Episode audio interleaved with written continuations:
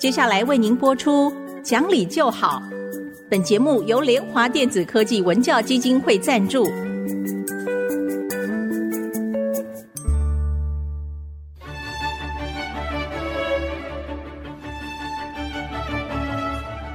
在日常生活当中，人们的不理性行为经常是隐藏在看似理性的包装和掩盖之下，很难被察觉。凡是讲理，所有事情就会简单得多。讲理的必要条件就是丰富的常识。请听洪兰教授主持的《讲理就好》。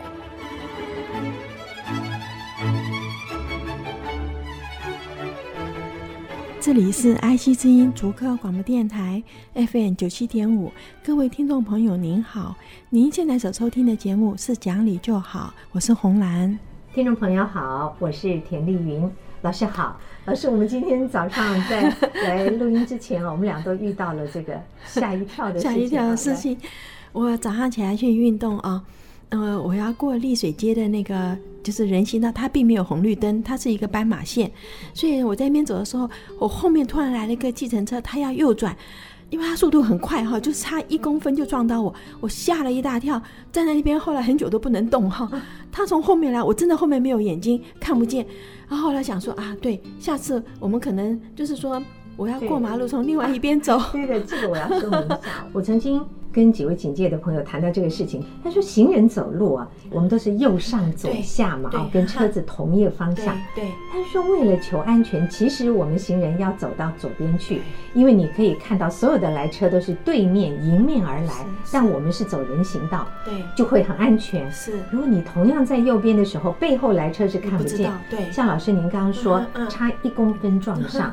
其实那个吓一跳会让人摔跤，哎，这摔跤也非常危险。我还是摔不得的，现在。对，那个手一撑啊，什么时候 那骨头就就裂了，这非常危险。那我今天早上碰到的是，我开车嘛，在一个路口的时候，因为我是直线。路口时候窜出来一辆计程车，它是很快的窜出来，我连刹车都来不及啊，所以我就紧急的向左打了方向盘，然后闪过去。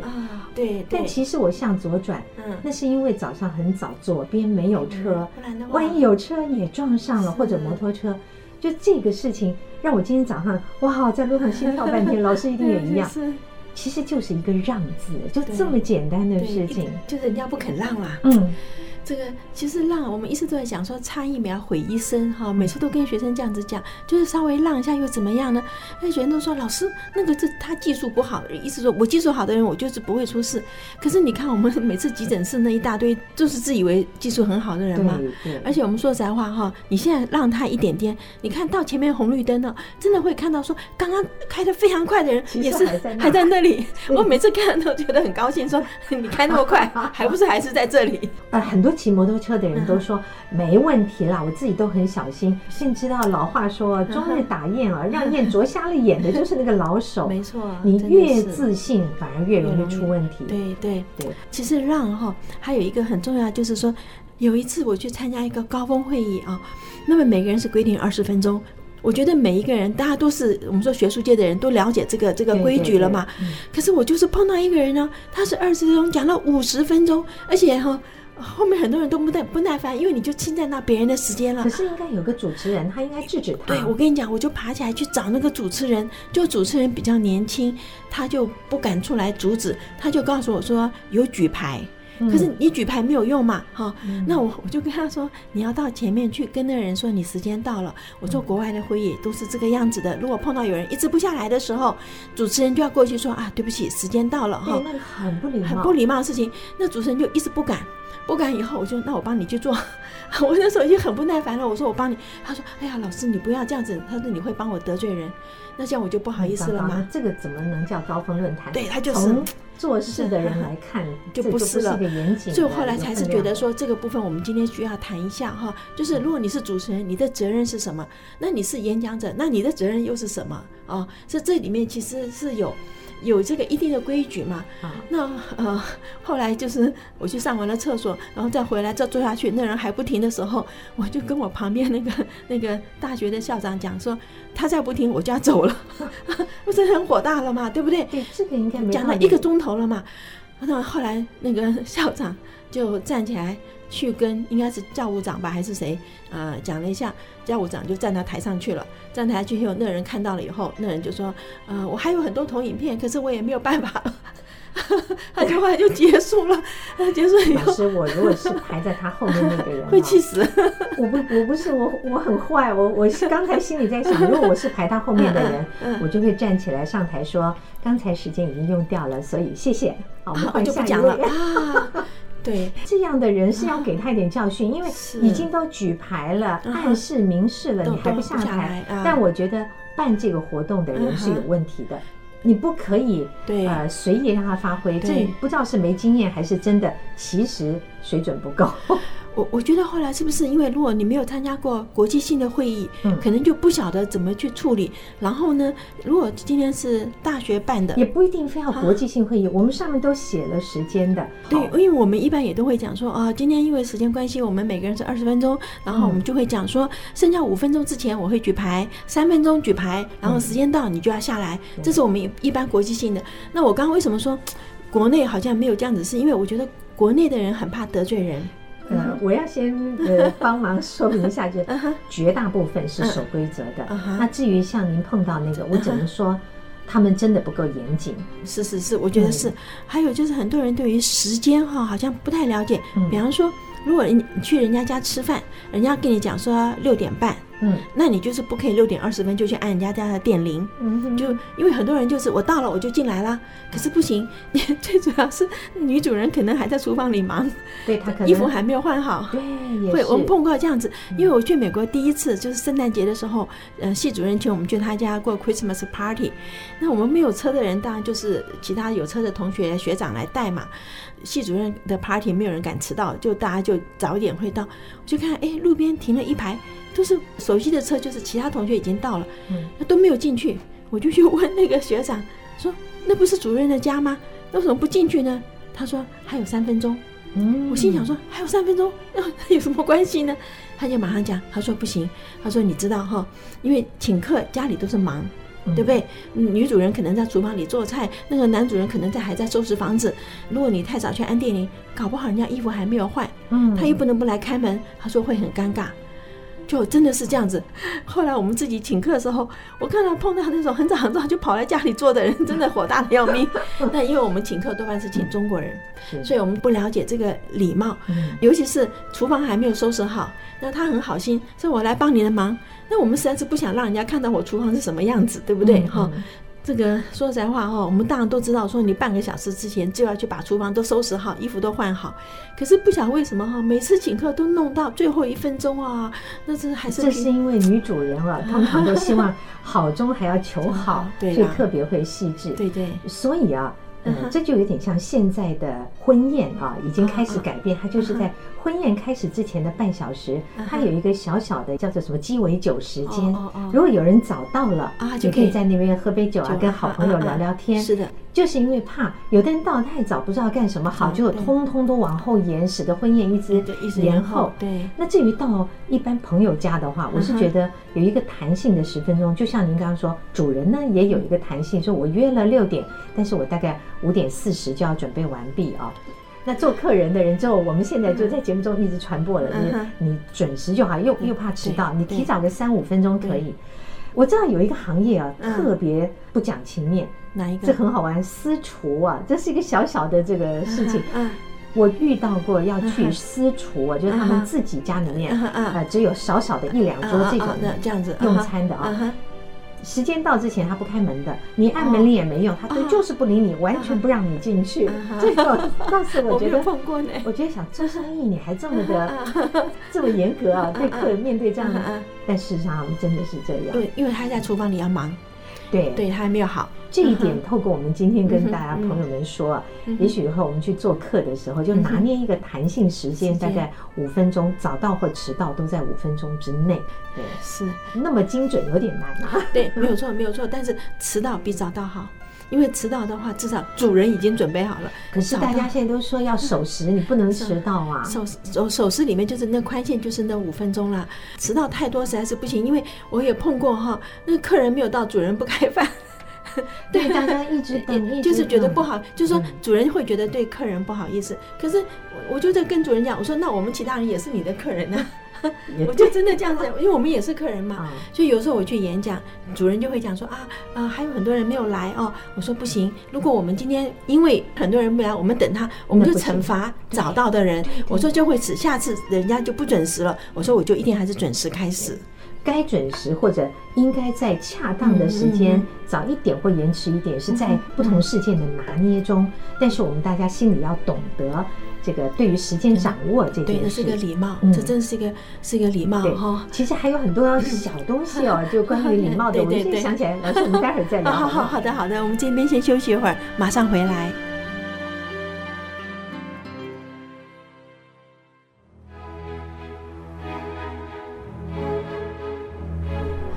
迎各位再回到讲理就好的节目，我是红兰老师。我们刚才啊讲了一个小礼貌的事情，就是对于时间遵守时间这个事，还有演讲啊过长过短等等。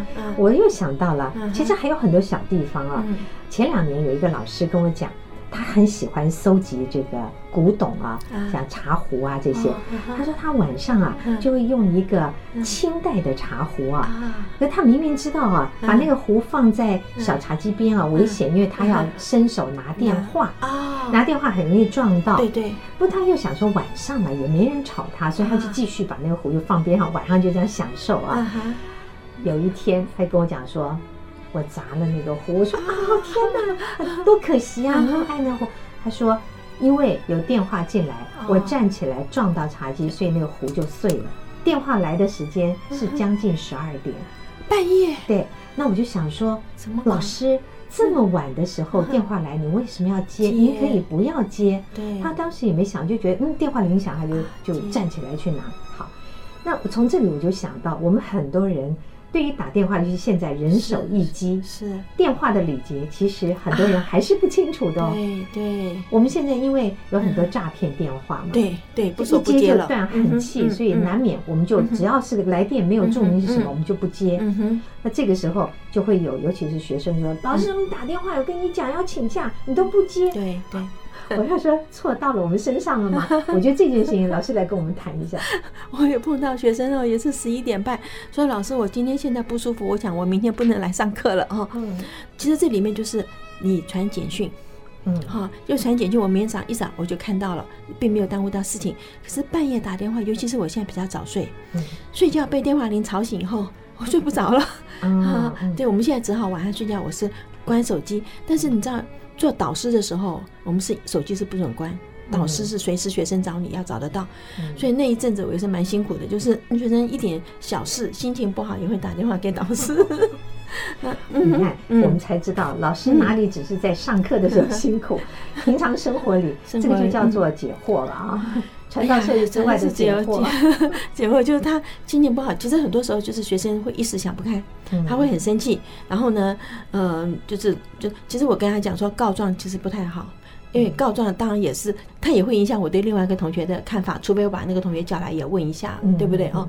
不过电话的礼仪有一个很重要，就是假如你可以传简讯，不要打电话。我有个同学啊，他是在洗澡，电话铃响就摔倒。而且最糟糕是头去碰到你摔下来往后仰的时候就碰到浴缸嘛。嗯，我那同学是过世哦，啊，是过世哦，因为我们现在这种这种年龄的人摔不得。的啦。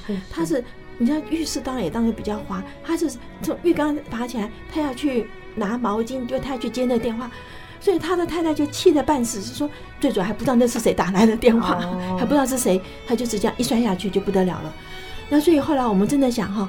就是洗澡的时候，电话铃响，你也不要管，千万不要起来。好，你千万不要踩着水出来。我们现在浴室的地地都是滑的呀。好，哎，说实话，为什么浴室的地都是瓷砖？那是滑的不得了的事情呢？按理从合乎标准来讲是不可以用滑的瓷砖，对，它应该是那种像石头有粗糙面的啊。那要不然就是要贴那个防滑止滑的贴纸。家里有老人的话，请你们替爸爸妈妈留意一下。那我们先回到电话上面，也就是说。晚上我自己后来就设定了一个给自己的原则，如果有朋友说要跟我联络，因为我常常也只有晚上才有空联络，我就说十点之前你们可以打电话来，十点以后我不接。有重要事情你们先传简讯，告诉我说待会儿要打电话，因为这是我对其他的老师们或者是主管啊长辈，我是用这种态度。是的。因为我们不知道人家在做什么，对，不应该去这样打扰他，所以过了正常的通话时间之外，我通常先传简讯，即便我们约好了，比方晚上十点电话，我都会先说，待会儿五分钟十点钟啊，我要跟你联络，方便啊，对。对，你让人家有个准备。当然有学生就讲说，老师，我们是发 email 请假。我说谁晚上到了十一点、十二点我就看 email。你可以用手机，可以用 line，尤其现在 line 很方便，发个讯息。而回过来对接电话的人来讲，当然可以不要接嘛，因为有重要事他一定继续找你。其实你知道，电话真的是一个非常我们说叫 intrusion 哈，是一个侵入性的东西。因为电话铃响，你得放下手边的事情去接那个电话。我跟你讲，我烧掉两个锅子就。就是因为这样子，因为我放下锅子去接电话，电话啊要处理事情，我就到房间去处理事情，就忘掉炉子在在煮东西，所以等我闻到焦味，我真的烧掉 两个锅子，就是因为危险，很危险的事情呀。所以现在我已经学会了，就是电话铃响，我就先关掉火，我才去接电话。然后呢，比方说早上起来我先烧开水，那我就要去楼下拿报纸。我是等水烧开了，茶冲好了，我再下去。我不敢说去坐电梯下楼，但是炉子上在烧水，那个也不行。万一忘了带钥匙，对对，这还有有人觉得说，哎呀，怎么这么小心？可是就是不怕一万，只怕万一了。嗯嗯嗯。另外还有个重要的礼貌，就是电话响起来的时候，你要先报你是谁啊，对不对？因为很多人就叫你去猜呀，如果声音很相似，你还怕回回答错。还有就是问人家说，哎，你有没有空？你要先讲说我要请你做什么，你有没有空？如果你直接讲说你有没有空，这里面你会 就是害到对方落入陷阱。因为比方说说有啊，什么事？你说我要干什么？那你不愿意都不好意思推，已经不能够再推了，因为你已经告诉他说你有空了。所以接电话人如果有人这样问你，你就回答说。有什么事吗？对，让人家先先要让人家先说，所以这也是一个礼貌嘛。尤其是如果是小辈打电话给长辈，你绝对不可以问说你你有没有空，就是你一定要讲说，老师，我这里有些地方不懂，啊，我可不可以哪天到你办公室来请教你，而不是说老师你有没有空？我告诉你我这里不懂。我觉得从这件事情上又延伸出一个小礼貌，叫做称谓。很多人在文字啊或者口头上都是你呀你啊，对。可有时候你真的或学生或者是晚辈这样说跟写的时候，我们心里是不太舒服的。对，那个不是为了一个您，就你有多了不起，不是，那就是一个礼节，礼貌，礼貌，你会觉得被侵犯了呢。是，可是我跟你讲啊，现在跟学生讲礼貌，学生其实非常的不爽。就 这就是说，老师你还在十八世纪，这什么时候了？就是他他不认为他是不礼貌，你晓得吗？可是我常常回答就是说，那为什么你们到国际间要做任何竞赛，你们跟人应对的时候要先受训呢？受训里面就有一个叫做礼节，国际礼仪，国际礼仪，对不对？再回到来我们平常的生活里面好了，你对人礼貌。那个接纳度会高嘛？是，对不对？你对人没有礼貌，你怎么知道人家心里面下意识的是不是就排斥了你？对，吃亏都是在无形之中。对，没有错。你知道，有时候我们说进电梯哈，比方说我是后进来的人，那前面人已经安了，那我就会跟他说谢谢，因为你就没有自己去安。然后有时候我们出来出了电梯，如果人家让你先走，你也跟人家说一下谢谢。对不对？电梯里面常常会有，因为我们原来电梯是给推那个婴儿车啊，或什么的。那像我们会去坐电梯，当然就是膝盖不好嘛。哦，那一般我们就会 hold 顶电梯，把门打开，让婴儿车先出去，然后我们自己再出去嘛。哈，这是一般的礼貌。可是我也很少碰到婴儿车出去人也回头跟你说谢谢。我们请对不起，谢谢你这三句话啊，我以前说我们当年是花了三十年的时间才养成的。哦，那当我们走出去的时候，为什么？大陆刚刚开放的时候，对台湾人都特别特别的喜欢呢。就是说，最美的风景是在是人嘛，因为我们请谢谢你对不起始终挂在嘴上。对对。那什么时候开始变成了不需要？不过我觉得我们要这样想，幸好我们遇到绝大部分的人是有礼貌。没有错，没有错。那我最觉得需要讲谢谢的应该是公共汽车司机。因为现在开始公共街实在很辛苦，路上这些横冲直撞的人一大堆。我常常看到说啊，有人这样子招手，就是车子已经要启动了啊，红绿灯亮了要启动了，然后这人再赶过来，然后司机都是会开门让你进来。你这时候应该要讲一下谢谢，因为他已经要启动了，他是看到你来了，他在，可是就没有，就是刷到那个哔哔，然后就进来了，就是没有那个礼貌，冷漠啊，冷漠。所以无论任何大小事，只要别人对我们有一些小帮忙也好，或是善意，善意。即便是只有善意，我们都随口说一声谢谢。我觉得这也是一个人之所以被别人接纳的第一步啊。对，没有错。你知道我是本来公车也可以从后面下车嘛，我每次都从前面下车的原因是我跟司机说谢谢。我下车说谢谢的时候，我会抬头看他一下。我跟你讲，那时候司机会笑，嗯，就是他就是会就是微笑嘛，对不对？他的辛苦有被人家看到嘛。这也是很多，尤其是劳动工作者，他们在工作当中。很美好的一种回馈，是当我们说谢谢的时候，会化解到他很多的辛苦。对对对，嗯哼。好，关于礼貌的小细节太多，那今天我们虽然只讲了一点点，但是在生活当中都是很重要的。是是，所以礼貌是一个做人最基本的品德。是，请各位家长有机会带你孩子出去之后做榜样给他看，看久了他也知道该怎么做了哦。好，那我们今天就跟各位谈到这儿。听众朋友，如果想重听一遍今天的节目，可以上 IC 之音的 Podcast。好，我们下期再会，再会。本节目由联华电子科技文教基金会赞助播出，用欣赏的眼光鼓舞下一代。联华电子科技文教基金会邀您一同关心台湾教育，开启孩子无穷的潜力。